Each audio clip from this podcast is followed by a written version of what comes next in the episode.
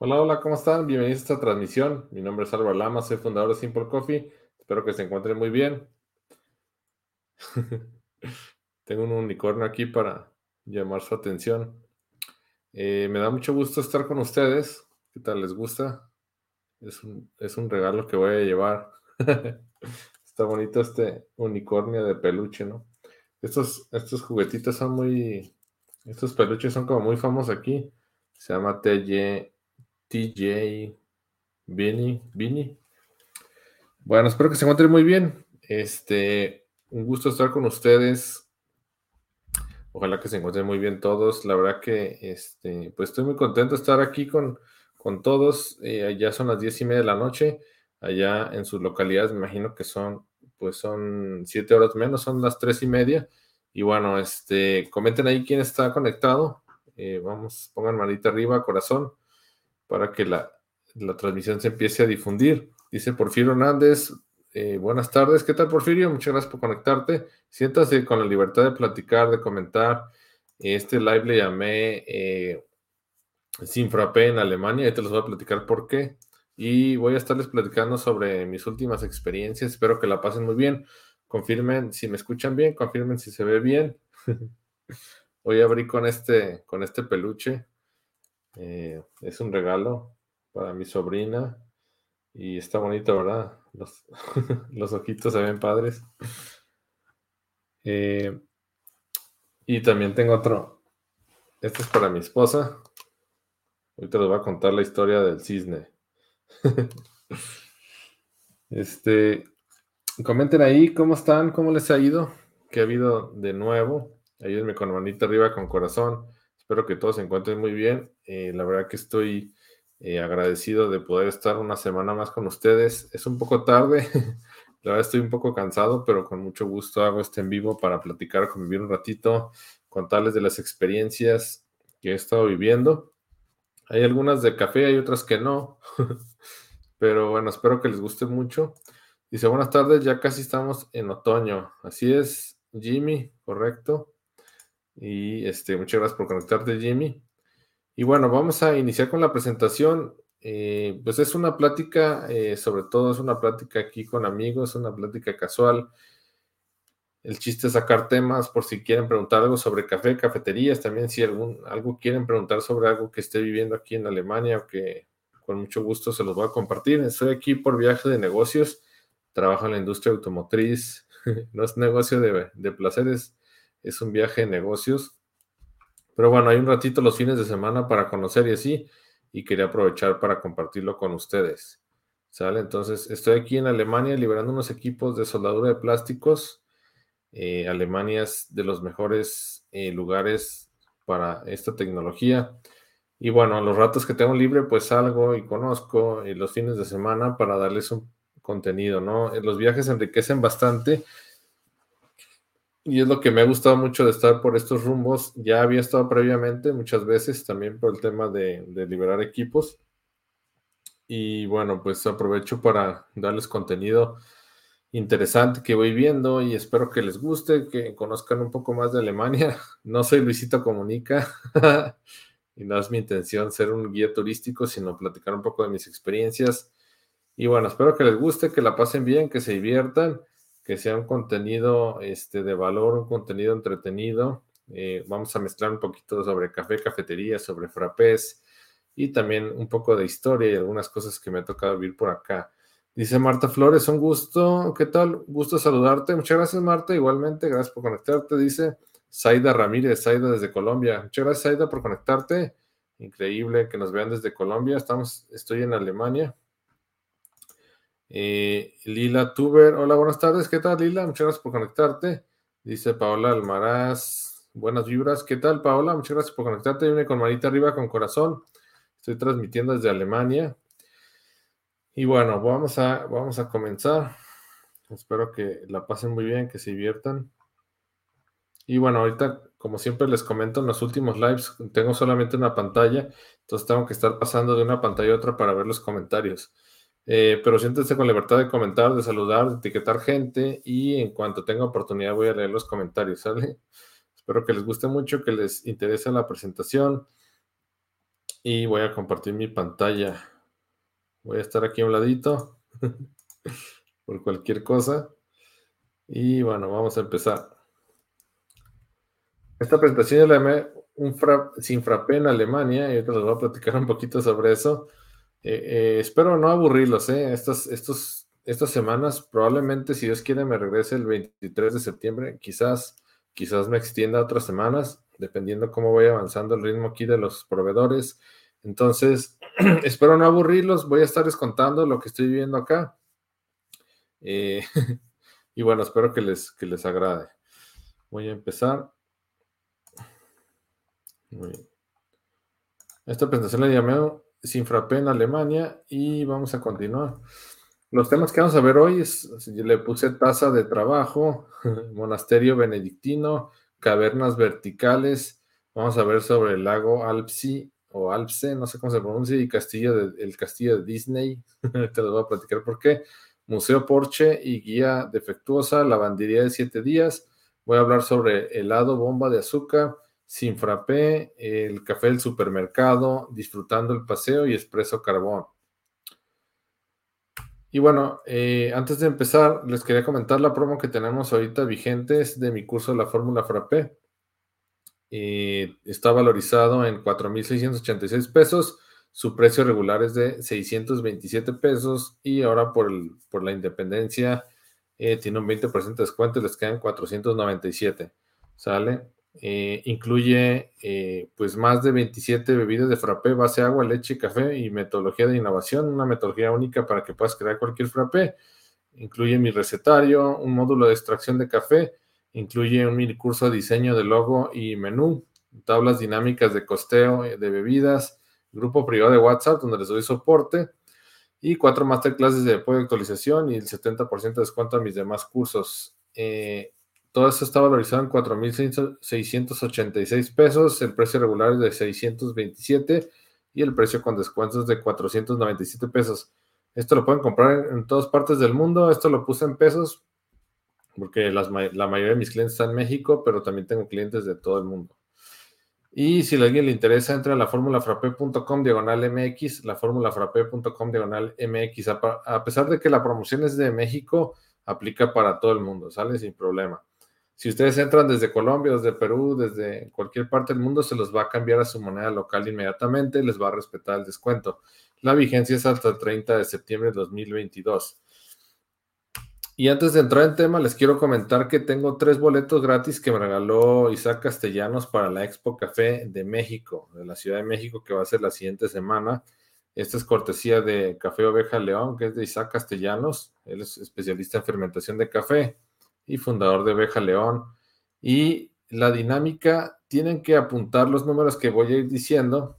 Eh, estos números los voy a ir pasando durante el live y los tienen que ir apuntando, ¿sale? Son seis números, son seis números, los tienen que ir apuntando y al final me los tienen que mandar por, eh, entran a mi página de Facebook y le ponen a escribir mensaje y me los mandan por WhatsApp o por mensaje de, mensaje de Messenger. ¿Sale? Pero en mi página de Facebook, que es Simple Coffee SLP, Simple Coffee SLP, esto los voy a estar diciendo los números para que se queden hasta el final. Entonces, eh, voy a dar seis números. El primero es 30. El primer los primeros números son 30, los primeros dos números. ¿Sale? Apúntanos por ahí. Al final que tengan los seis números, las primeras tres personas que me manden los seis números, les voy a regalar los, los boletos. ¿Sale? Solamente son tres boletos que me regaló Isaac Castellanos. Ok, voy a seguir con la presentación. Entonces apunten los números. Muy bien. Y bueno, aquí yo le llamé tasa de trabajo.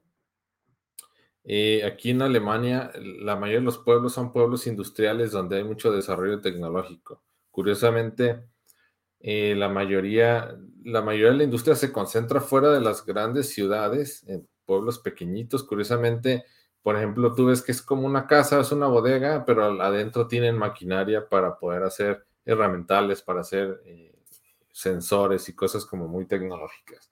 Entonces, eh, pues todos los pueblitos están llenos de gente que trabaja en la industria y hay muchos mecánicos, hay muchos electricistas y también hay programadores, hay gente que se dedica al desarrollo también. Entonces, imagínense la cantidad de gente que está inmersa en este tema de la ingeniería en todos los pueblitos. Es por eso que Alemania tipos de soldadura de plásticos. Aquí la mano de obra es muy cara y, por ejemplo, si tienen que hacer máquinas en serie, tienen que producir máquinas en serie, las mandan a hacer a otras partes de Europa o incluso a China, donde la mano de obra es más barata, pero todo el desarrollo tecnológico lo hacen aquí en Alemania, entonces son equipos muy precisos son tan precisos que, por ejemplo, si tú quitas eh, un herramental de una máquina y se lo pones a otra, queda perfectamente en el mismo lugar con una desviación de 0.5 milímetros. Entonces, la verdad que es impresionante. Y hay muchas tiendas aquí en el pueblito que estamos. El pueblito que, se llama, que estamos se llama Leichingen, que es Leichingen, pero se pronuncia Leichingen y está lleno de supermercados. Como les comentaba, hay un Norma, hay uno que se llama Penny, hay otro que se llama Aldi, otro que se llama Lloyd y otro que se llama Edeka. En el supermercado este que se llama Norma encontré esta taza. Eh, aquí en el hotel, por ejemplo, te dejan dos vasitos para que estés tomando agua, lo que sea, pero una vez que se terminan los vasitos ya no te vuelven a dar vasitos. Entonces, yo tengo que tomar eh, medicina todos los días porque como ya les había comentado a algunos de ustedes, tuve cáncer de tiroides, entonces me quitaron la tiroides completamente y tengo que estar tomando medicinas y vitaminas y sí, entonces necesito una taza donde tomar agua un vaso. Eh, para no comprar un vaso de cristal, pues decidí comprar esa tacita que está muy bonita, es como de, es un material como de acero, tipo peltre. Y eh, pues básicamente es como una taza, pues se ve como indestructible, ¿no? Porque no sé si es de acero, de aluminio, lo que sea, pero se ve bastante resistente y parece ser que es como que la, gente que trabaja en la industria compra esas tazas pues para tenerlas ahí en la mano y si se les cae no se vayan a romper y así. Al final los talleres pues no es un lugar como que para tomar. Aquí por ejemplo es curioso porque en los talleres de, Alemania están tomando refrescos, están tomando café eh, cerquita de los equipos, ¿no? Muy contrario a lo que pasa en México, estás en la industria manufacturera en México no te dejan pasar con agua, no te dejan pasar con refresco, no te dejan pasar con panes o con comida. Y por ejemplo, ellos eh, se los permiten en su trabajo, incluso pueden tener ahí cerca un pan o algo y estar tomando café. Entonces, me imagino que las tazas pues las tienen de ese, de ese material pues para que si se les llega a caer no se rompan o lo que sea, ¿no? Y curiosamente también todos los supermercados que están en los pueblitos están llenos, tienen como unas canastas donde están las ofertas y dentro de las ofertas están, por ejemplo, eh, mucho material de herramientas, reglas para medir, este, hay flexómetros, hay, por ejemplo, cortadoras, taladros, así. Quiere decir que mucha gente, pues en vez de contratar a alguien, más bien hace los trabajos por, por ellos mismos y también, pues imagino que como hay mucha industria, pues hay mucho mercado para la gente que está buscando, pues, eh, artefactos para poder elaborar cosas, ¿no? Y curiosamente esta, si, alguien sabe alemán de los que están viendo, seguramente van a corregir. Esto lo metí el traductor. Y Hand, hand eh, significa artesano profesional. Eh, perdón, profi significa profesional. Y el Immer im Einsatz, significa siempre en el trabajo. Entonces, artesano profesional siempre en el trabajo. Son las siglas que tiene el, la taza y sale una manita agarrando una llave española para aflojar eh, pernos. Eh, se me hizo muy curioso, se los quise compartir, de hecho le tomé una foto hace algunos días y eso es lo que hizo el, traductor, que es Handwerker, Profi, Immer, Ein, Immer im Einsatz. Artesano profesional siempre en el trabajo. Voy a ver si hay preguntas, comentarios. Dice, Dice Irene Nietos, hola, saludos cordiales, ¿qué tal Irene? Bienvenida, muchas gracias por conectarte. Dice Patricia, eh, un frappé, ¿qué tal Pati? Muchas gracias por conectarte. Dice Noemí, Aragón, Noemí Aragón, ¿qué tal Noemí? Muchas gracias por conectarte, espero que le esté gustando la presentación. Y bueno, después fuimos a un monasterio que es de los monjes benedictinos. Este es monasterio, esta, esta orden de los benedictinos fue fundada por San Benito eh, y, por ejemplo, este monasterio está en una población que se llama Blauberen.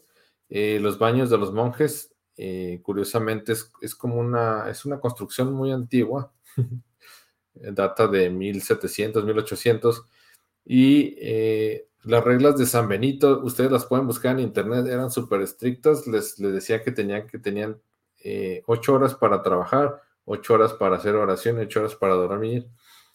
Y dentro de sus reglas decía que las personas, los monjes, solamente se podían bañar dos veces al año.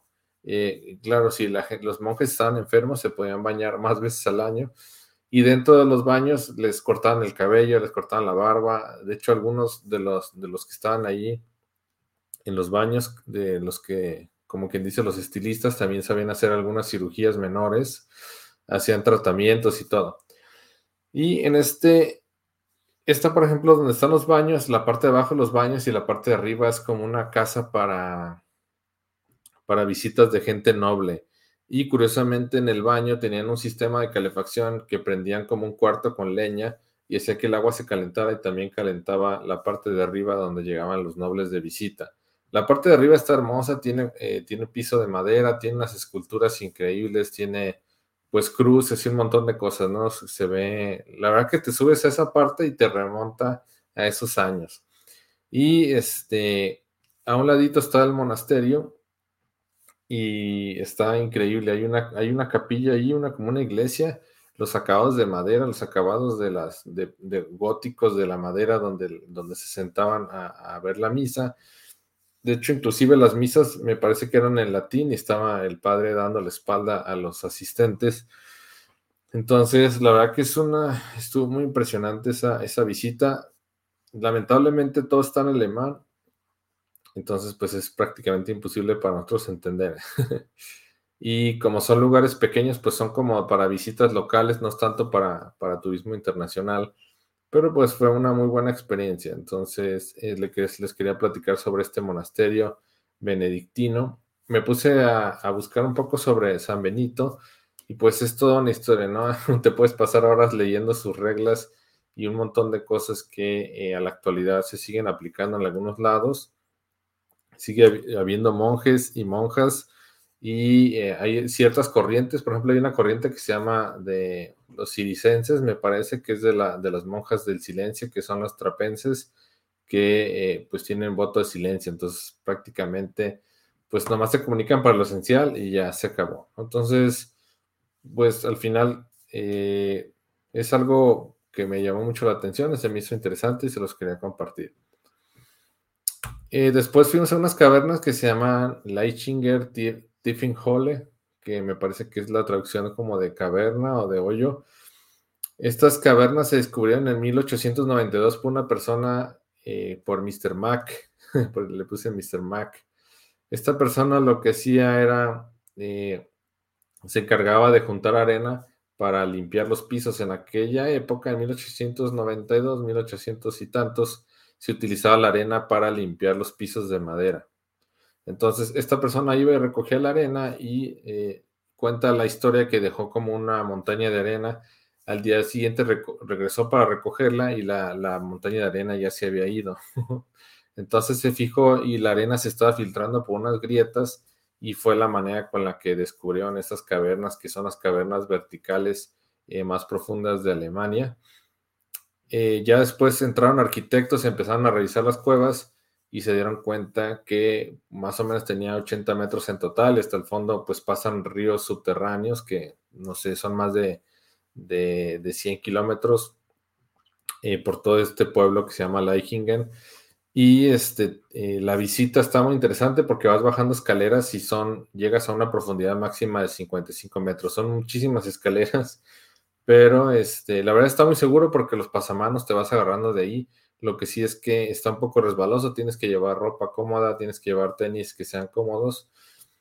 Y este y también es muy frío, más o menos cuando vas bajando por las cavernas se baja la temperatura hasta 8 grados, fue lo que estuve investigando. Yo sentí que hacía mucho frío, pero no sé exactamente cuál era la temperatura. Y viendo en internet, investigando, vi que eh, más o menos esas cavernas están a 8 grados centígrados. Entonces, eh, la verdad está interesante, está muy bonito. Eh, sí, es, muy impresionante estar hasta abajo y ver pues la profundidad que tiene y todo lo que se ve por ahí. Y ver todos los tipos de piedras, porque vas pasando por diferentes tipos de piedras, de composiciones. También hay estalactitas, y este, pues fue algo, fue bastante interesante esta parte. Yo no sabía que existía esto, pero bueno, buscando en internet fue como nos dimos cuenta y bueno, quería compartirlo. Después fuimos al lago Alpse, que es el que está a un lado del, del, castillo este famoso, del que se inspiró Disney para hacer el castillo de las princesas. este está en el estado de Baviera, eh, cerca cerca de los castillos, como les comentaba, el Neuschwanstein, no sé cómo se pronuncia, Neuschwanstein y Hohenstein, Hohenschandwau, Gau, bueno, no sé pronunciarlo, pero bueno, es el, eh, ese castillo, ahorita se lo voy a mostrar. Y dentro del, eh, fue una vista increíble porque estábamos en, en, ese lago, el agua completamente cristalina y al fondo se veía eh, increíble, era un paisaje difícil de explicar. El agua azul turquesa en la orilla se veía este, con, como con la arena blanca, es por eso que se ve el agua azul turquesa y al fondo se ven las montañas y la verdad que se me hizo increíble. Estuve ahí jugando un poco con el agua, se ve que estoy ahí como levantando el agua con la mano y se ve una pureza cristalina, de hecho hasta dan ganas de, tomarse el agua. Y por ahí hay varios cisnes, no sé si eran cisnes o gansos. Lo que estaba investigando es que eh, la diferencia entre pato, ganso y cisne es el tamaño. El, cisne es el más grande, es el que tiene el cuello más largo. Después sigue el ganso y después sigue el pato. Y este, la verdad que la vista hermosísima. Fue, yo creo que estuvimos ahí, el lago, básicamente después de ver ese lago Alce, la visita fue, ahora sí que de, ya valió la pena haber llegado hasta ahí, haber manejado las dos horas para haber llegado a ese, lago increíble. Después fuimos al castillo de ese que les comento, Neuschwanstein. La verdad que no, no, no, puedo pronunciarlo muy bien, está medio complicado. Este castillo, curiosamente, se fundó en. Se empezó a construir en 1868 en el estado de Baviera, como les comentaba, está a un lado de este lago. Y realmente fue una fantasía medieval del príncipe Luis II, que eh, después, después pasó a ser rey. Y este castillo fue el que se, del que se inspiró Disney para, para el tema este de, de, los castillos de princesas y todo el show. Ahí, ahí donde salgo, donde estoy en la foto, yo se ve como de lado, no se alcanza a apreciar muy bien, pero aquí hay una foto donde se ve de frente y pues básicamente es muy parecido a los castillos que vemos ahí en las, en los, las, en los cuentos, ¿no? En los cuentos de princesas. Y este, este príncipe, pues estaba, eh, Luis II estaba, no fue un castillo hecho para defenderse de los, de los rivales o para, para, como quien dice, estar vigilantes, sino fue un castillo que fue un capricho de, de Luis II. Él quería, como quien dice, revivir revivir esos momentos pasados. Eh, se inspiró en el castillo que vivió con su padre, que es muy parecido a este. Y este tenía cierta fijación con los cisnes. Eh, de hecho, el castillo, me parece que el nombre de ne Neuschwanstein está, en la traducción, o lo que él quiere decir era cisne sobre la roca, algo así. Y él le gustaba mucho las novelas de Richard, Richard Wagner, y tiene una novela sobre... Este Richard Wagner era, era un poeta, filósofo, creo que también este, de los que cantaban como tipo trovador. Y hay una novela sobre un cisne, sobre el cisne y el caballero. No sé si lo tengo aquí. Entonces, esta novela, a grosso modo, habla de un, de una, de un caballero que llega eh, en una balsa que va jalando un cisne para salvar a, una doncella que está en peligro. Entonces, eh, Luis II tenía fijación sobre los cisnes dentro del castillo. Pasamos al castillo. Tiene muchas pinturas donde salen los cisnes. Es por eso que compré este en la tienda de artículos. Y eh, curiosamente, pues le quiso dar como que una... El castillo es como una recreación como medieval, como como muy este, literaria. Este, Luis II no le gustaban las visitas, de hecho el castillo costó muy caro eh, eh, construirlo y al final cuando murió no, le no terminó de ver el castillo totalmente construido. Después los familiares de Luis II siguieron con la construcción y lo abrieron para visitas para poder pagar el costo. Ahora sí que todos los préstamos que había pedido Luis II para terminar el castillo tuvieron que abrirlo a las visitas para poder, eh, ahora sí que subsanar todo lo que habían gastado en crearlo. Entonces es un castillo pues como de fantasía, no es un castillo real, no fue un castillo, es un castillo real, pero no fue un castillo hecho para defenderse de, los, de las demás tropas o lo que sea. Entonces, ah, y bueno, aquí hay una foto donde se ve una vista increíble. Eh, una vez que estás arriba, pues puedes ver el lago y muchos pobladitos que están por aquí. Voy a ver si hay preguntas o algo. Dice, muchas gracias por comentar. Dice Claudia Leticia, saludos Álvaro, ¿qué tal Claudia? Muchas gracias por conectarte, gusto de verte. Dice Porfirio, ¿cómo está el clima por ahí? ¿Qué tal Porfirio? La verdad que está haciendo calor, es un clima eh, muy parecido al de México. ¿Qué será? En el día está como a 15, 25 grados, bueno, está mucho más fresco que en México, pero puedes andar sin chamarra sin problema. Ya en la noche ya necesitas abrigarte un poco porque baja la temperatura como a 15, 13 grados eh, pero hay algunos que están, días que están muy calurosos, llega a subir hasta 32 grados, 35. Ahorita ya, como es septiembre, ya empieza a bajar la temperatura, pero la verdad que está muy, muy agradable. Creo que es un, es un muy buen momento para, para este, visitar Europa, Alemania. Dice, ¿qué tal la cerveza? La cerveza es buenísima. Hay una cerveza que se llama Weissbier, que es una cerveza de trigo, a base de trigo, y está súper rica. Es una, tiene un sabor como acidito, ácido dulce y tiene como, se siente como mucho más pesada en cuerpo que la cerveza normal, que la Pils. No soy muy conocedor de cervezas, pero cuando vengo aquí a Alemania me gusta mucho la cerveza de trigo que se llama Weissbier, que Weiss es, trigo en alemán y Bier es cerveza. La Weissbier es de mis favoritas y también tomo la, el estilo Pils, que es una cerveza clarita eh, que tiene mucho más al amargor que la Weissbier. La Weissbier es como muy dulce, tiene un sabor acidito, dulce. Eh, y bueno, es de medio litro y tienen más alcohol que en México. Entonces, eh, también venden de 300 mililitros, pero casi todas las cervezas son de medio litro. Entonces, con dos cervezas tienes como para, para estar bien. Yo no tomo mucho, me tomo máximo dos y después de dos ya así como que me empiezo a marear. Pero sí, es una, es una delicia la cerveza. Mucha gente toma cerveza aquí y curiosamente en cada uno de los pueblos tienen su propia cerveza, su, cerveza local, su cervecería local. Cuando estás en Stuttgart, Stuttgart tiene su propia cerveza. Si estás en Múnich, Múnich tiene su propia cerveza. Si estás en Berlín, tiene su propia cerveza. Y también hay cervezas muy famosas, por ejemplo, como la Paulaner, que es muy famosa, y hay otra que, donde sale como un... Ah, bueno, la Paulaner sale un monje.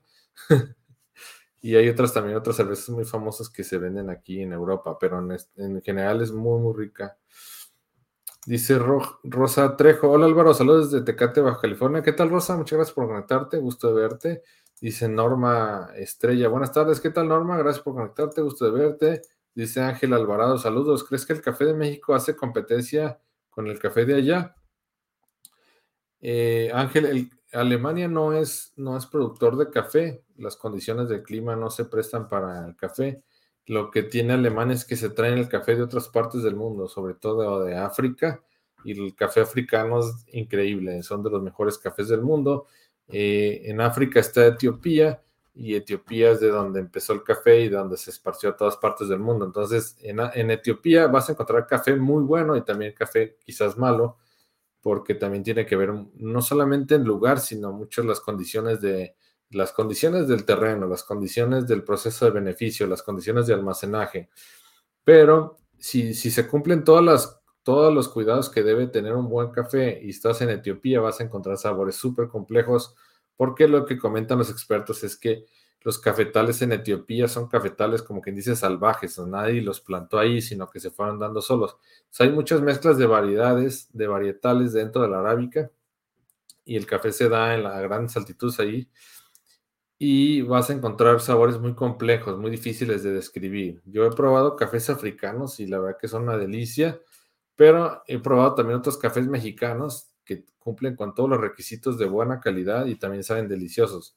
Pero bueno, es como mucho más exótico el tema del café africano por toda la historia que tiene y obviamente porque de ahí empezó a esparcirse a todo el mundo.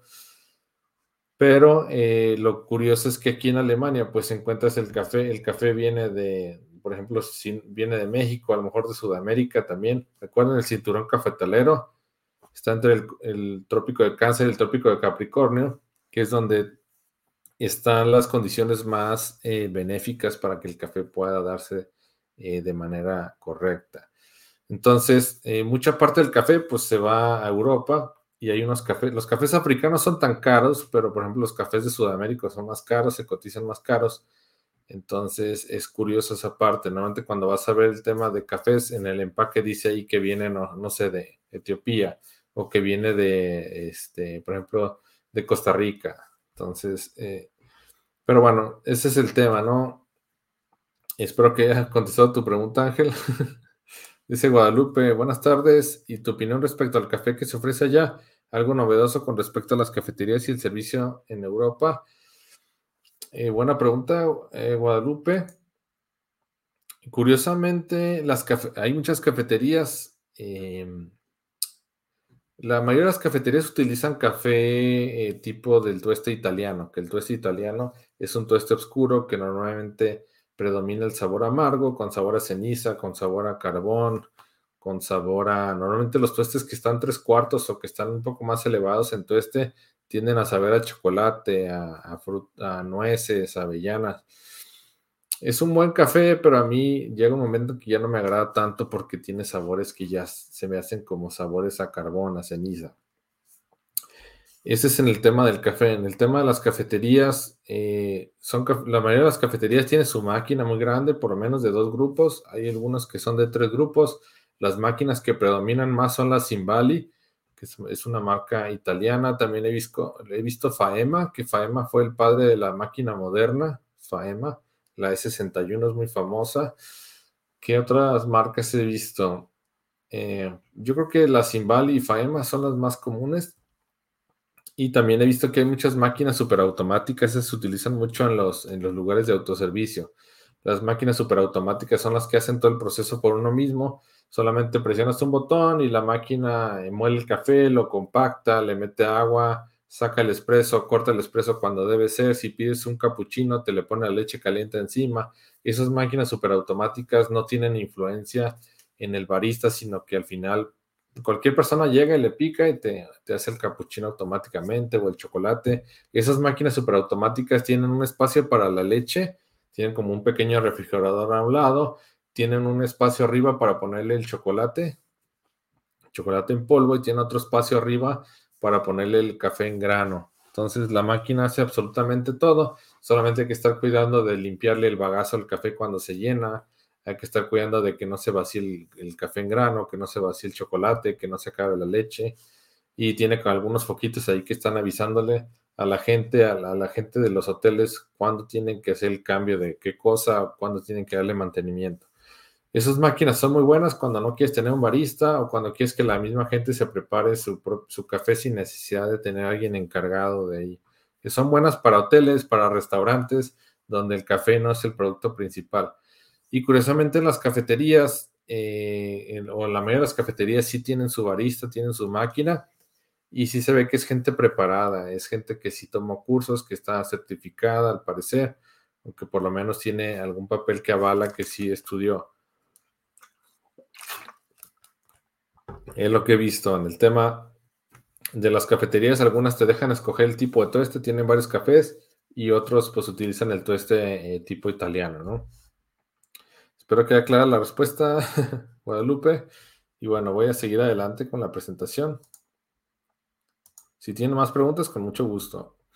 Entonces, este fue el castillo de, Neuschwanstein. Neuschwanstein. No sé, no sé pronunciarlo. La verdad que está hermosísimo. Este es el siguiente número para que lo apunten.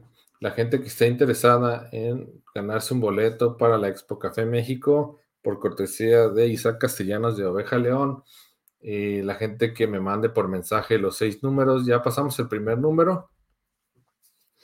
Vamos con el siguiente número que es 07. El primer número fue 30, este número es 07 y al final están los otros cuatro números. Entonces, este, no son seis, son ocho números. Pero bueno, los que tengan todos los números y me los manden por mensaje, les voy a dar eh, el boleto. Sale solamente hay tres boletos.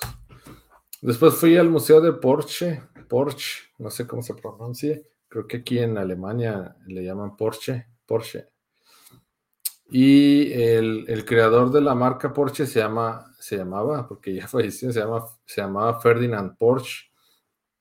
Y les voy a hablar un poquito de lo que más me llamó la atención, ¿no? Porque no me sé la historia completa. Estuve en el museo, pero es demasiada información. Mi cerebro no es capaz de retener tanta información. Pero bueno, Ferdinand Porsche fue el, fue el creador del escarabajo, el bochito, el, pues no sé cómo lo conozco, nosotros lo conocemos en México como, como bochito. Fue el creador del escarabajo. En 1900, curiosamente, él desarrolló un auto eléctrico. Ahorita estamos viendo los coches eléctricos, pero en aquel tiempo Ferdinand Porsche ya había pensado y ya había creado un coche eléctrico. Eh, y después, eh, poco tiempo después, eh, creó un auto híbrido.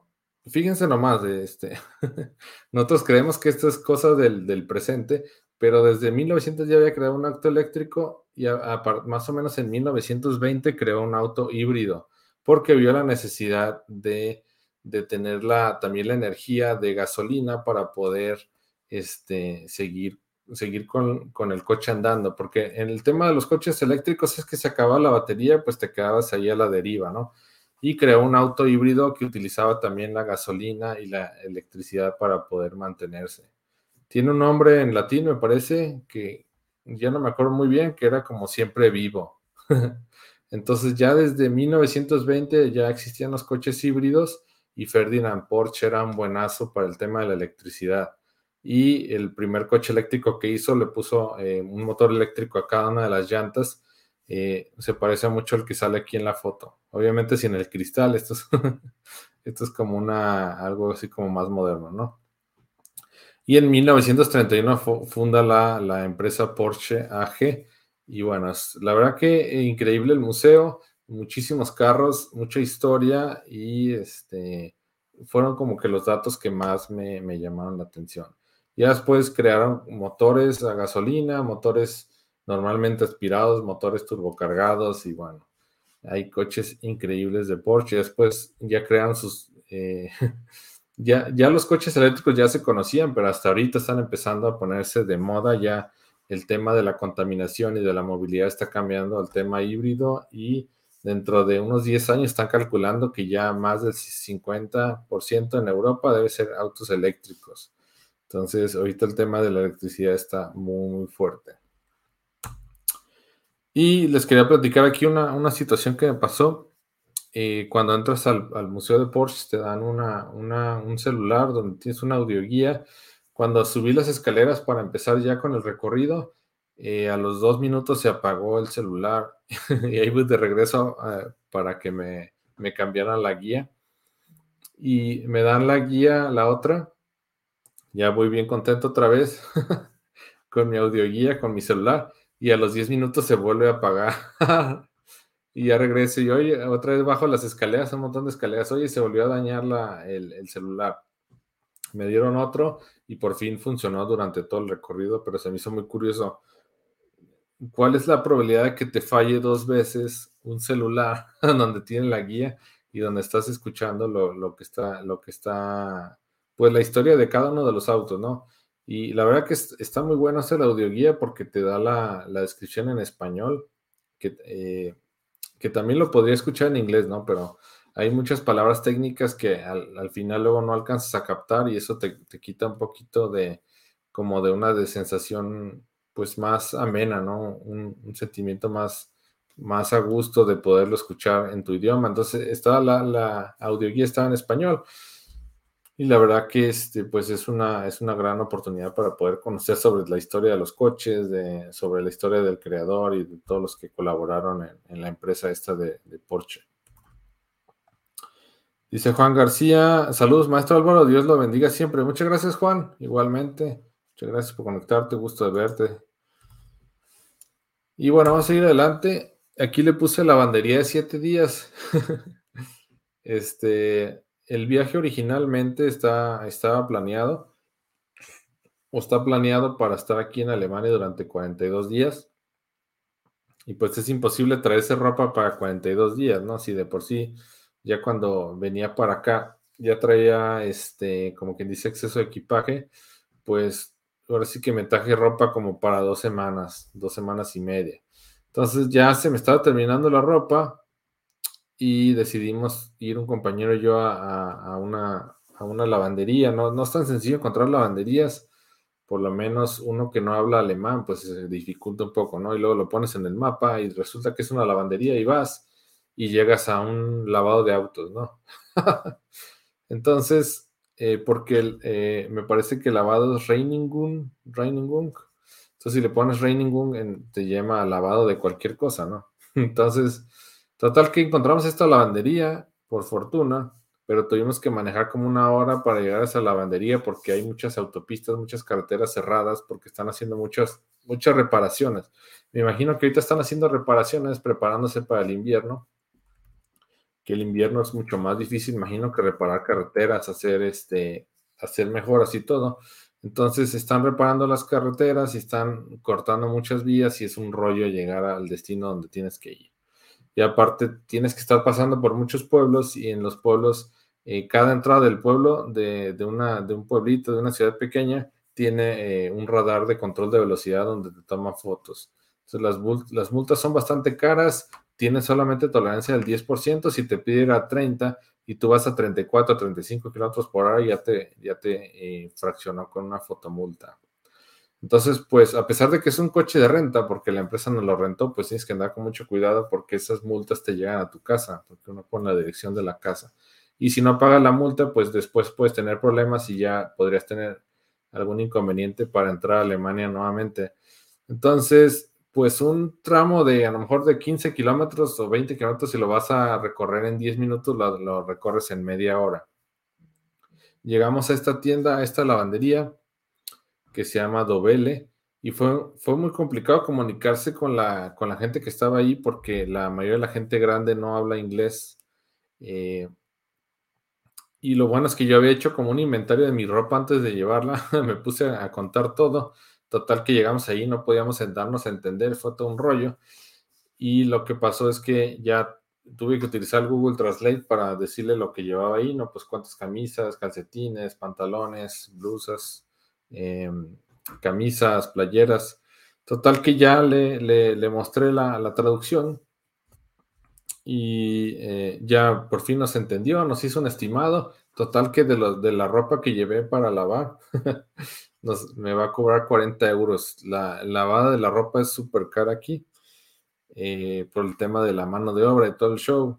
También porque pues, los, los salarios son muy altos a comparación de México, quizás de Sudamérica de Centroamérica. Y lo peor de todo es que nos dijo que iba a estar la ropa en siete días. Entonces, es una locura. O sea, ¿cómo te vas a esperar siete días a que tenga la ropa, no? Al final manejamos una hora para llegar a la lavandería. Ya no quisimos este, echarnos para atrás por el tema de la distancia, de que pues por fin habíamos encontrado a alguien, ya nos había entendido y todo. Pero al final nos dijo, ¿saben qué? Pues la voy a tener dentro del hasta el siguiente lunes. Entonces, eh, sí fue un poco complicado eso y quería contarles un poquito la experiencia de la lavandería de siete días.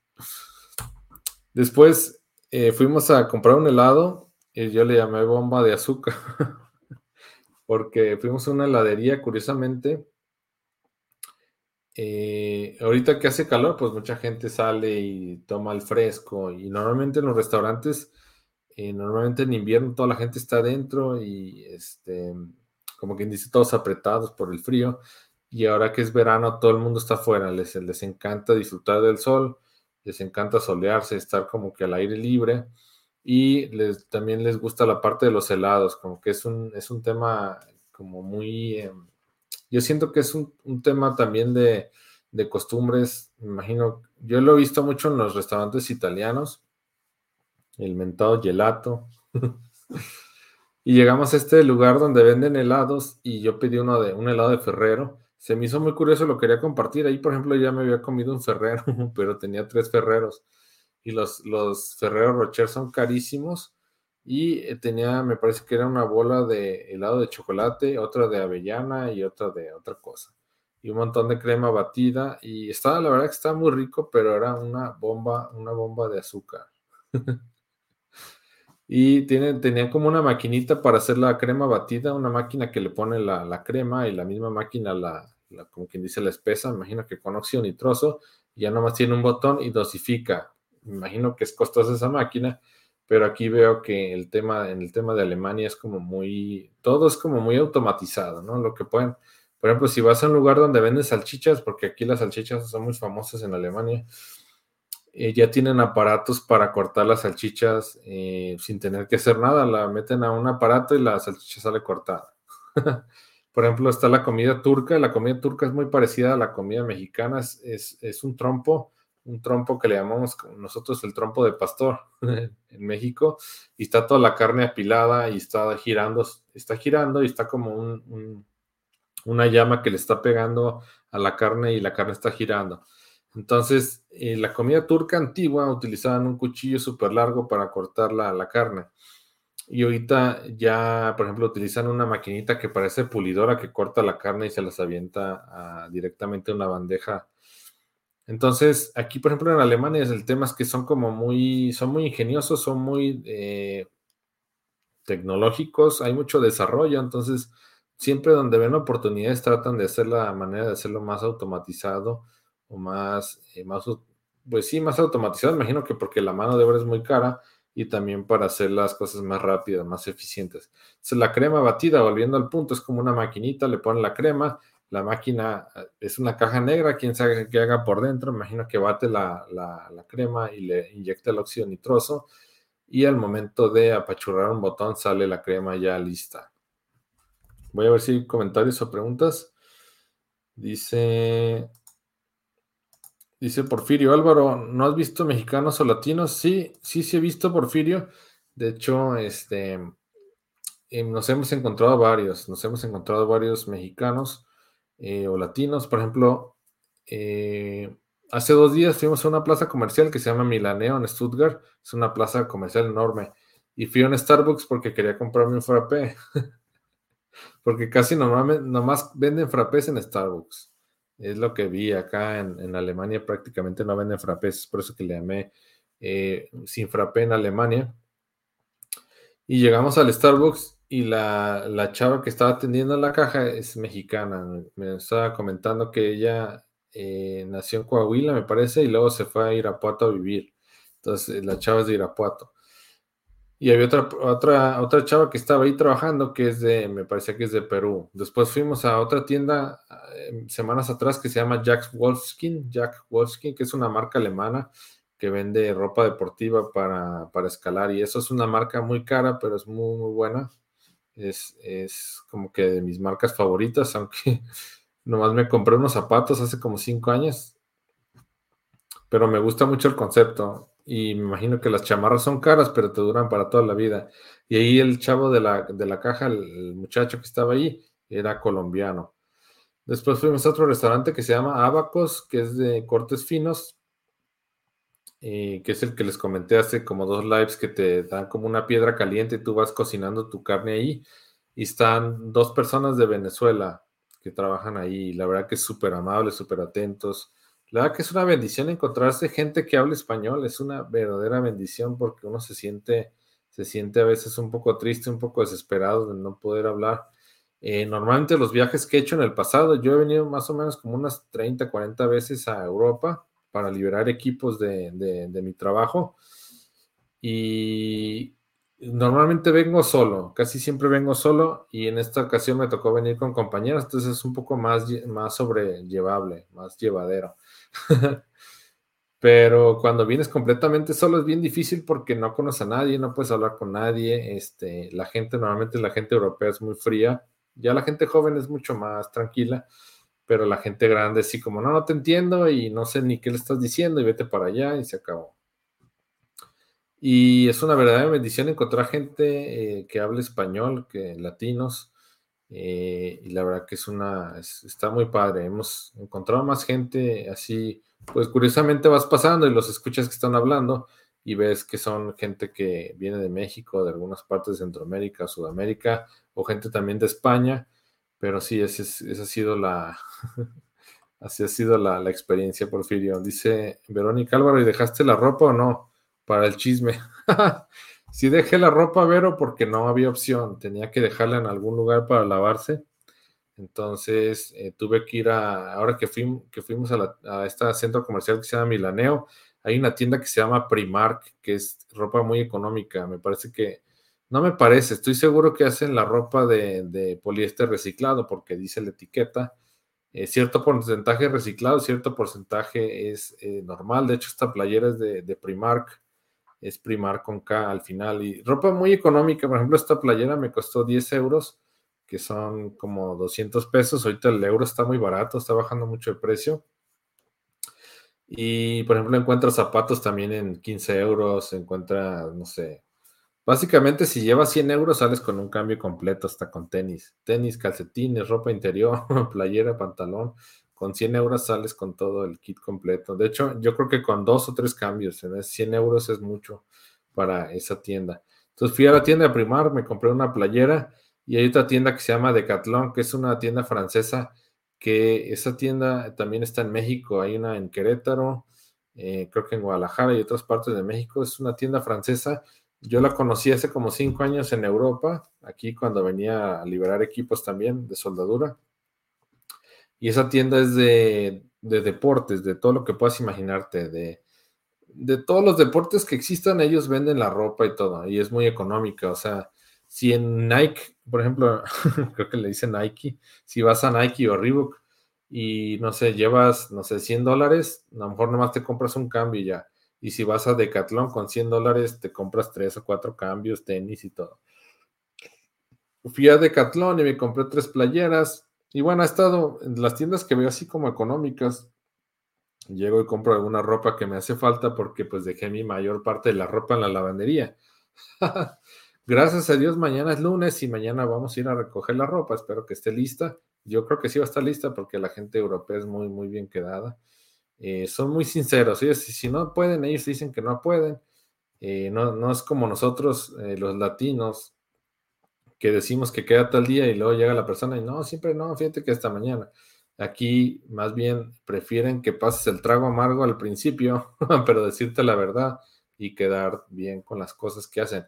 Es muy costoso. El lavado de la ropa de dos semanas me va a costar 40 euros, que son 800 pesos mexicanos, 40 dólares. Entonces, eso fue el resumen. Vero, dice Marisela Román, buenas tardes, ¿qué tal Marisela? Bienvenida, muchas gracias por conectarte. Y bueno, voy a seguir adelante. Espero que les esté gustando eh, esta presentación. Y bueno, aquí le puse sin frappé. No tomo un poco de agua. Estamos en, en un centro comercial. No, el centro comercial estaba grande, pero no había tantas tiendas. Curiosamente, como que no es el centro comercial que les dije que está en Stuttgart, ese se llama Milaneo. Este centro comercial está en un pueblo muy pequeño que se llama Ulm, que es ULM. Eh, en este pueblo es muy interesante porque fue donde nació Albert Einstein y es, es, un, es una, ya no es pueblo, es una ciudad, está, está grandecito. Y estaba leyendo ahí que tiene una de las catedrales más altas de, Europa, el pueblo ese de Ulm, la ciudad.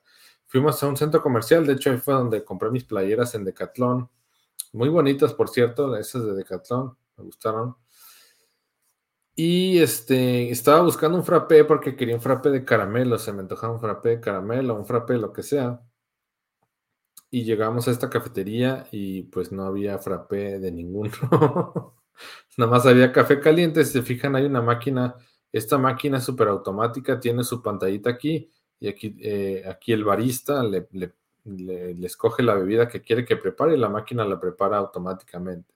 Se fijan aquí en la foto, eh, pues todas las bebidas que están aquí es que es té, americano, cappuccino, latte, chocolate, bla, bla en ningún momento hay ninguna bebida frappé y bueno, yo, está, yo quería una bebida frappé porque está haciendo mucho calor. Hay unos días que están muy calientes, están como 30, 32 grados, 35 Hay otros días que están más fríos, por ejemplo, la siguiente semana va a llover toda la semana. Entonces, curiosamente, el clima aquí es un poco extraño, es un poco extremoso. Y este, bueno, eso fue lo que me pasó ahí sin frappé. Después fuimos a un supermercado. Aquí, como les comentaba, en el pueblo donde estamos, que se llama Leihingen, hay muchos supermercados. Y siempre que llego a uno, llego directamente a los cafés para ver qué hay. Y me llamó la atención que los cafés comerciales andan máximo en 14 dólares, perdón, 14 euros. Ya más o menos el euro y el dólar cuestan lo mismo. Antes el euro costaba mucho más caro. 14 euros equivale a 300 pesos mexicanos o 14 dólares, más o menos. Entonces, estamos hablando de que un café comercial marca Lavazza, que imagino que es una marca más o menos de, de como quien dice, fino, fino entre comillas, eh, pues cuesta 300 pesos. Eh, son los mismos precios que tenemos en México cuando vamos al supermercado y queremos comprar un café más o menos de buena calidad. Anda más, no sé, más o menos en 300 pesos el, kilogramo, 15 dólares, 15 euros. Y si queremos comprar un café de especialidad, más o menos andan arriba del el más económico, anda en 20 dólares, 20 euros o 400 pesos de ahí para arriba. Entonces, me llamó mucho la atención que más o menos tenemos los mismos precios en el tema del café. Y me llama la atención que estos cafés, pues, a pesar de que tienen tuestes altos y lo que sea, considero que tiene buena calidad porque aquí en Europa son muy estrictos con el tema de las normas y de la, de la calidad. Entonces, ahí me llega un poquito el, el contraste porque yo veo que venden algunos cafés que dicen que son, este, que son gourmet y que son traídos de no sé dónde, de los indios de no sé dónde y, tostados en comal de barro y así. Y ve los precios y son precios exorbitantes, ¿no? Están, están casi pegándole a los 400 pesos o 20 euros y los pruebas y saben espantosos. Y esto, por ejemplo, este café, que es un café, a lo mejor que está con un tueste tres cuartos o un tueste oscuro, pero es de buena calidad, pues el más caro cuesta 300 pesos o 15 dólares, 15 euros. Entonces, eh, espero tener la oportunidad de llevarme alguno de estos. No he comprado porque no quiero llenarme la maleta ahorita por el tema de que a lo mejor me tengo que estar cambiando de hotel y traslado, ¿no? Pero ese es como que la, eh, me llamó la atención y quería compartirlo. Dice Roy Contreras, saludos, ¿qué tal? Perdón, Coy Contreras, saludos, ¿qué tal, Coy? Muchas gracias por conectarte. Eh, ayúdeme con manita arriba, con corazón, siéntase con libertad de comentar, de platicar. Eh, aquí estamos para convivir. Eh, esta foto se, la quería, se, las quería compartir, se me hizo como una foto bonita, interesante. Esta foto la tomé yo, no, no crean que la saqué de internet. Íbamos en la, en la carretera rumbo a la empresa donde, con el proveedor, porque aquí, por ejemplo, para ir con el proveedor es media hora y para ir con otro proveedor son dos horas. Entonces, aquí a fuerzas hay que traer carro y hay que estarse desplazando todo el tiempo en las carreteras, en los pueblitos Así son las carreteras. Es una foto real que tomé hace una semana o menos. Y traemos este carrito clásico que iba enfrente de nosotros, que me parece que es, no sé si es Mercedes. Mercedes, yo creo que es un Mercedes. Un Mercedes del año cuarenta y tantos o cincuenta y tantos. A lo mejor alguno de ustedes lo puede reconocer y me puede dar algunas ideas. Se me hizo muy curioso porque pues el carrito se ve que tiene, yo creo que mm, no menos de 80 años y está muy bien cuidado. Son como un carro de colección, al parecer es como una placa especial, me imagino que es de auto clásico. Está muy bien cuidado y estaba el señor, el señor es el que se ve aquí canoso y la señora aquí se ve como con el pelo muy esponjado. Y se me hizo curioso porque la, la señora iba manejando. Y se me hace interesante porque me imagino que en aquellos tiempos bueno, a lo mejor en el tiempo de nuestros abuelos no era muy común que las mujeres eh, manejaran. Se, me hace curioso que iba la señora manejando y el señor a un lado, y se me hizo muy padre porque se veía que iban disfrutando el paseo, porque esos carritos no superan los 60 kilómetros por hora. De hecho, íbamos atrás de ellos y la gente ya estaba empezando a desesperar. De hecho, este, esta camioneta blanca que está a un lado eh, como que se desesperó y estaba ya empezando a rebasar. Nosotros no lo rebasamos porque ya estamos a punto de llegar al, con el proveedor y decidimos irnos detrás para disfrutar esa escena de ver cómo estaban las dos señores, imagino que una pareja ya grande, Yo no creo que haya sido de ellos el carro, más bien era de sus papás. Y sus papás se lo dejaron a ellos y ellos lo dejaron como auto clásico y lo, lo tienen hermosísimo, se ve increíble el coche. Eh, yo calculo, yo creo que es un Mercedes de 1945, 1950, según lo que vi en los museos, pero se me hizo muy curioso y se, lo que, se los quería compartir. De hecho, lo tuve que tomar, le tuve que poner zoom para que se distinguiera bien. Y, este, y se me hizo curioso que es un, un coche que estaba diseñado para 1940. Me imagino que las carreteras eran de tierra, de, era terracería, y cómo el coche ahora está funcionando en las carreteras del 2020, ¿no? Que son esas carreteras de Alemania, las que conectan pueblito por pueblito, son carreteras angostas de doble carril. Esas carreteras, eh, a pesar de que son angostas, parece que es una mesa de billares. Prácticamente si hay un bache lo tapan y aparte pulen el suelo porque no se siente ninguna rugosidad. La verdad que son una chulada y hay unas autopistas que son como de cuatro o cinco carriles o por lo menos de tres carriles eh, que le llaman las autobahn. Esas carreteras son sin límite de velocidad. O sea, si tu coche, por ejemplo, alcanza los 350 kilómetros por hora, puedes ir a 350 kilómetros por hora sin problema. Obviamente, si hay algún obstáculo, alguna construcción, la señalética es muy buena, te empieza a bajar de velocidad. Si, si vas sin límite de velocidad a 350, te bajan a 120, tienes que ir frenando y luego a 100 kilómetros por hora, luego a 80, 50. Ya cuando vas a entrar a una ciudad tienes que entrar a 50 kilómetros por hora y cuando vas a pasar ya por lugares peatonales tienes que ir a 30, 20 o, hasta 10 kilómetros por hora y te va marcando. Y este es curioso que en Alemania, cómo es el tema de las, de las vías, que realmente todo está muy bien cuidado. La, mayor parte o los, la gente de Alemania eh, mucho de sus impuestos se va en la infraestructura, pero ellos la disfrutan a cada momento porque todo está increíble, las carreteras están preciosas y puedes ir a 220 kilómetros por hora sin problema, no sientes que te vas a voltear, no sientes que te vas a salir de la autopista. Obviamente esta foto es, es una carretera que conecta de pueblo a pueblo, son carreteras de baja velocidad, máximo 100 kilómetros por hora, pero se sienten muy bien, la verdad, muy estables eh, y es algo, es algo que se disfruta mucho, la, la carretera en, Europa, sobre todo en Alemania. Eh, voy a seguir adelante. Y ya casi estamos terminando. Este yo le llamé el Espresso Carbón. Fuimos a un restaurante italiano que se llama Stern. Está muy cerquita del hotel y el dueño me parece que es italiano, porque habla así con la, con la manita. Que el hotel que fuimos, un compañero le dice, me da, eh, no sé, le dice en inglés, me gustaría ordenar una una brucheta y le hace bruqueta, le hace con la manita, ¿no? no, le hace brusqueta, porque hablan así como con, haciéndola con la manilla así. Y es muy buena persona el señor, de hecho, una vez nos lo encontramos en, comprando como los insumos en un supermercado y trae un Alfa Romeo muy bonito. Imagino que le va muy bien en su negocio, se llama Stern, vende pizzas, vende comida italiana, pastas, este, cortes y todo y enseguida vamos a comer ahí porque nos gusta mucho la comida italiana. Eh, la empresa nos paga los alimentos, entonces solamente tenemos que comprobarlos. Y vamos seguido a comer ahí, está, está a buen precio, está súper rico. Y el otro día se me, se me ocurrió pedir este, un, espresso porque quería ver cuál era la preparación de un italiano auténtico.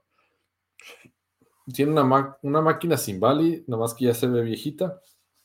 Me parece que es de tres grupos y estaba ahí como de chismoso, vi que estaba haciendo un espresso y, le llaman cola de ratón, ¿no? Cuando salen los dos, cuando sale el chorrito del espresso por el portafiltro, le llaman la cola de ratón. Y la, se veía el chorrito que caía muy delgadito. La verdad que se, así de pura vista se veía que estaba sacando un buen espresso. Cuando vas a algunas cafeterías ves que hacen el espresso y sale el, el espresso a borbotones y tú cuando vas a una cafetería y ya sabes los fundamentos del espresso, y sabes sacar un buen espresso, te das cuenta cuando están haciendo algo mal. Entonces estaba ahí de chismoso y me asomé a ver la máquina y el molino y todo. Y se veía que el espresso estaba muy bien. Obviamente el molino, ya cuando utilizas todos estos muy oscuros, recuerda que el grano se hace como muy grasoso, como con mucho aceite. Entonces la tolva se veía ya como muy sucia. Es el problema. Yo siempre le digo a mis clientes, el molino se va a empezar a ensuciar conforme utilices estos más oscuros. ¿Por qué? Porque el café entre más tostado empieza a exponenciar más los aceites y esos aceites se quedan pegados en el molino, en las tolvas y todo. Entonces, eh, la tolva se veía como muy aceitosa y quiere decir que está utilizando un tueste bastante oscuro. Y dije, bueno, voy a pedir un espresso para ver qué tal. Pedí un espresso y este fue el que me, el que me trajo. Esa es una foto real. La crema se ve bastante bien, se, sentía elástica. De hecho, si tú la movías con una cuchara, se regresaba. Eh, eso le llaman que tiene una, una crema elástica. El color de la crema se ve bastante bien y el, cuerpo se sentía bastante agradable. El cuerpo, el cuerpo es qué tan pesado se siente en la lengua y se sentía un espresso que tenía bastante cuerpo. Quiere decir que fue un, un espresso bien extraído. Pedí un espresso sencillo y es, esa cantidad de líquido obviamente no lo pesé porque no tenía con qué pesarlo y se veía muy absurdo pesar ahí. Pero yo calculo que no son más de 30 mililitros. Recuerdan que un, el espresso perfecto es de una onza una onza equivale a 30 mililitros o 30 gramos si lo pasas a gramos. Entonces, si yo hubiera pedido un espresso doble, me lo hubiera llevado la tacita eh, casi con un dedo abajo antes de llegar al, ras de la taza. Y ahí, por ejemplo, está media taza. Esas tazas de espresso normalmente te aceptan un espresso doble. Y ese era un espresso sencillo, era media taza. Yo calculo que si era la onza de espresso que tenía que sacar. El cuerpo se sentía muy bien. El sabor era bastante amargo porque era un tueste muy oscuro, pero eh, a pesar de que era un tueste muy oscuro, pues predominaba el sabor como a quemado, a carbón, a ceniza, pero no tenía un sabor desagradable, ¿no? Porque hay unos cafés que, por ejemplo, tienen granos con muchos defectos y ya te dan sabores raros, como a químico, a sabores raros, como a, fango, como a tierra. Y esto estaba como muy, pues básicamente un sabor como a chocolate pero predominaba mucho el sabor a quemado. Pero bueno, si le pones el azúcar, cualquier cosa con azúcar se puede tomar. Entonces le puse su azuquita, una, obviamente lo promé sin azúcar primero, después le puse su azúcar, y lo batí y me lo, me lo, me lo tomé. Y te pone una galletita aquí a un lado para que lo combines con el espresso y se me hace como un detalle elegante y bonito y se me hizo interesante y se lo quería, lo quería compartir con ustedes. Vamos a ver. Comentario dice Nelly María. Buenas tardes, Álvaro. Saludos y éxito en todos tus proyectos. Muchas gracias, Nelly. Gusto de verte. Gracias, gracias, gracias. Y los últimos cuatro números para la gente que quiera ganarse eh, los tres, eh, un boleto de los tres que vamos a regalar es 1988. ¿Sale? 1988. Si ya tienen los seis números, perdón, los ocho números. Al principio les di dos números, después, después a media presentación les di otros dos números y al final les di estos cuatro números que es 1988.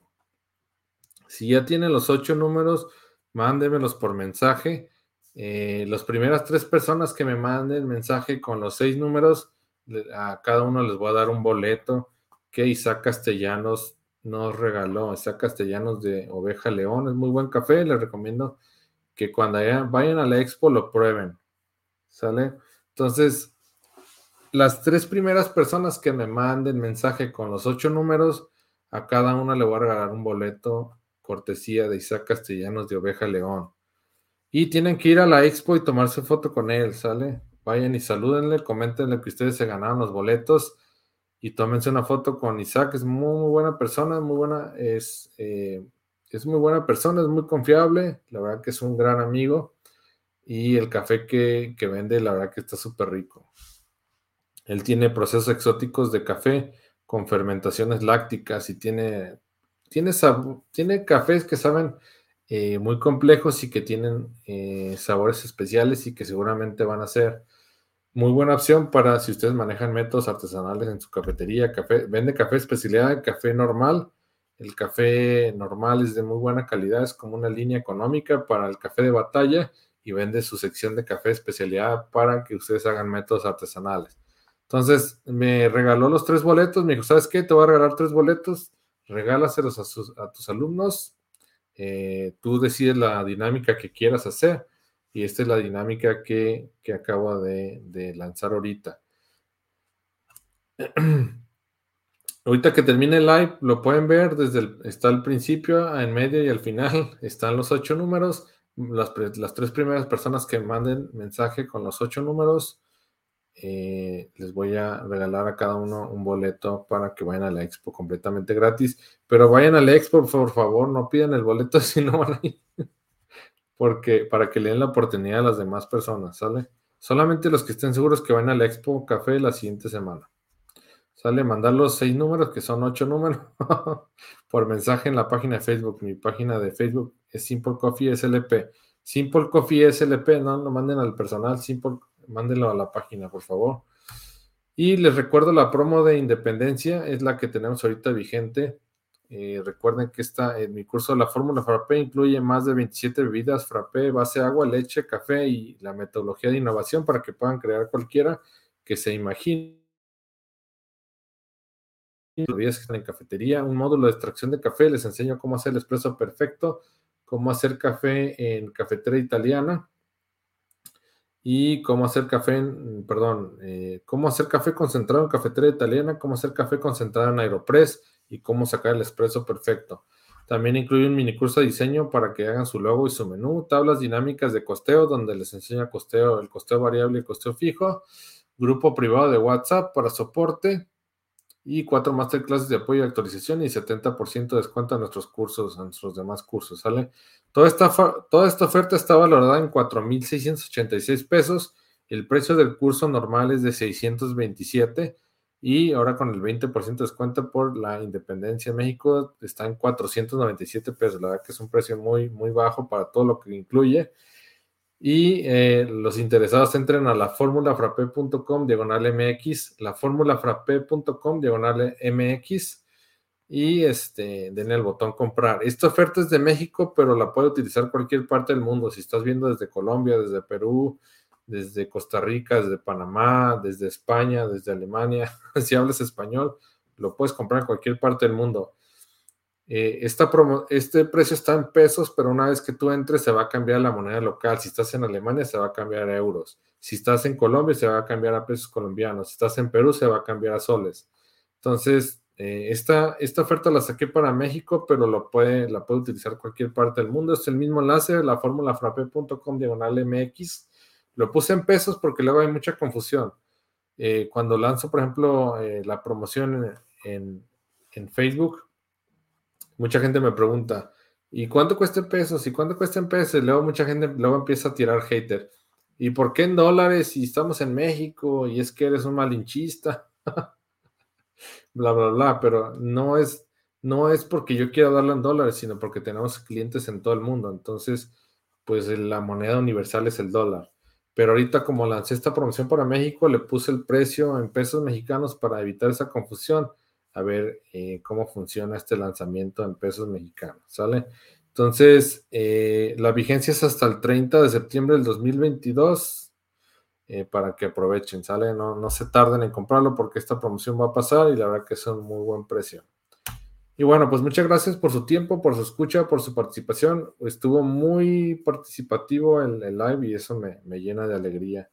Y voy a quedarme unos cinco, minutos más por si hay preguntas, comentarios. Dice Porfirio, ¿por dónde mando los números? Eh, a mi WhatsApp, Porfirio, por favor, o al, Messenger. Dice, ya voy, ya voy el jueves. Excelente, Porfirio. Vamos a ver, creo que ya, me han estado llegando mensajes. Ok. Excelente, ya tenemos a las tres personas. Muy bien. Vamos a ver, voy a checarlo rápidamente. Mientras aprovechen para poner comentarios. Si quieren saber de algo, con mucho gusto de una vez lo vemos.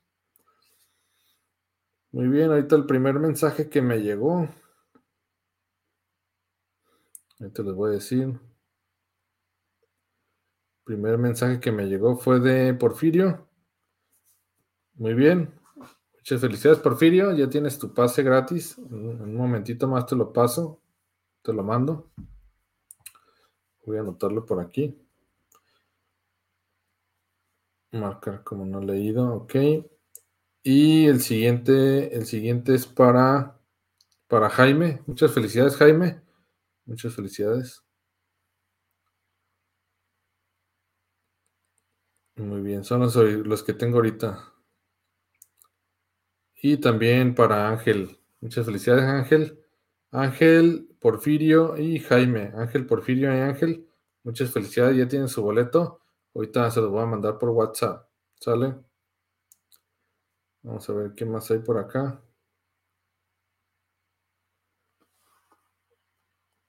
Ok, sí, muy bien, muy bien. Muchas felicidades. Es Ángel Porfirio y Ángel Porfirio y Jaime. Muchas felicidades, Ángel Porfirio y Jaime. Tienen su boleto para la Expo Café de la siguiente semana. Por favor, no falten, no falten, por favor. Y tómense la foto con Isaac Castellanos. Él va a estar por ahí. Es de los stands. Luego, bueno, no sé qué tamaño de stand he comprado, pero es de los que más se llenan porque es muy bueno para, para el tema del storytelling. Cuenta historias, da a probar café y toda la gente está ahí peleándose por, por sus bolsitas de café. Muchas gracias por participar. Dice Ángel Alvarado, gracias. Gracias a ti, Ángel. Muchas gracias. Dice gracias, Porfirio. Muchas gracias a ti, Porfirio. Eh, no sé, más preguntas, comentarios. Eh, no sé si les gustó la presentación, se les hizo divertida. Este, este es el, con este inicié el live. Este es, este es para mi sobrina, Romina. Eh, este es para mi esposa. es el ganso del, del, ¿cómo se llama? Del castillo de Neuschwanstein. Neuschwanstein. Y este, ¿qué más? Estas son las tacitas que les decía de las tacitas de doble fondo, marca de Longi. A ver si, si tengo oportunidad de ir a comprar otras. Es que hace mucho con la luz, como que brilla. Quiero comprar otras para rifarlas también, para ver, este, para que se las ganen. es como el plan. Y una tacita del. Yo no soy futbolero, pero esta taza me gustó mucho, del Bayern. Y estoy aquí enseñando mis, este, todos mis, todas las cositas que, que, voy a regalar. Y esta es la taza que, la taza que les comento como taza como de trabajo. La verdad que está, está bonita, se ve como muy duradera y se ve bastante bien. No sé si hay más preguntas, comentarios. Voy a quedarme tres minutitos más, tres minutos más. Em, no sé si quieren saber algo más. No sé si quedó alguna duda, si quedó todo. Eh, disculpen que la información no está tan, tan, tan a detalle, pero realmente, pues no. La intención no es. La intención no es este darles la historia aquí de todo lo que pasó, sino, sino compartir un poquito con ustedes lo, que he vivido, la experiencia que he tenido, pues este, como ahora sí que como breviario cultural y también si les sirve para sus negocios, para su vida personal, pues qué mejor. Pero espero que les haya gustado la presentación y que se la hayan pasado muy bien. Dice Mónica Patiño, gracias por compartir. Con mucho gusto, Mónica, gracias por conectarte. Voy a saludar a todos los que se conectaron. muchas gracias a Porfirio, muchas gracias a Jimmy, muchas gracias a Marta Flores por conectarse, muchas gracias a Zaida desde Colombia, increíble, Colombia hermosísimo, eh, increíble gente, muchas gracias a Lila también por conectarse, muchas gracias a Paola, a Irene, a Patricia, muchas gracias a Noemí, muchas gracias a Claudia, muchos de los que están conectados son mis clientes y también amigos, muchas gracias por su amistad y por por ser también mis clientes, mis alumnos, por la confianza. Muchas gracias a Porfirio, muchas gracias a Rosa, a Norma, muchas gracias a Ángel Alvarado, muchas gracias a Guadalupe Villarreal, a Juan García, muchas gracias, muchas gracias a Verónica García, muchas gracias a Marisela Román, muchas gracias a Coy Contreras, muchas gracias a Nelly María. ¿A ¿Quién más me falta? Creo que ya estoy repitiendo. Muchas gracias, Astrid, también por conectarte. Saludos, muy interesante y entretenido. Muchas gracias, Astrid. Un gusto servirles. Y bueno, mañana va a salir en el podcast Café de mi vida, por si no les gusta ver los videos o les da flojera estar sentados tanto tiempo viendo un video, pues mañana lo pueden escuchar mientras van manejando, mientras van en carretera, mientras están en casa haciendo algo, mientras están en su trabajo, pueden escucharlo y este, espero que les haya gustado, que les divierta si hay algún dato que me faltó o si me equivoqué, pues ahí me corrigen. Este, pero bueno, espero que no. Dice Nelly María, yo quiero las tazas de doble fondo. Muy bien, Nelly, sí, vamos a, voy a, voy a comprar más para rifarlas, eh, para regalarlas. Son estas de doble fondo, las voy a sacar para que las vean. Me queda un, un minuto, me desconecto.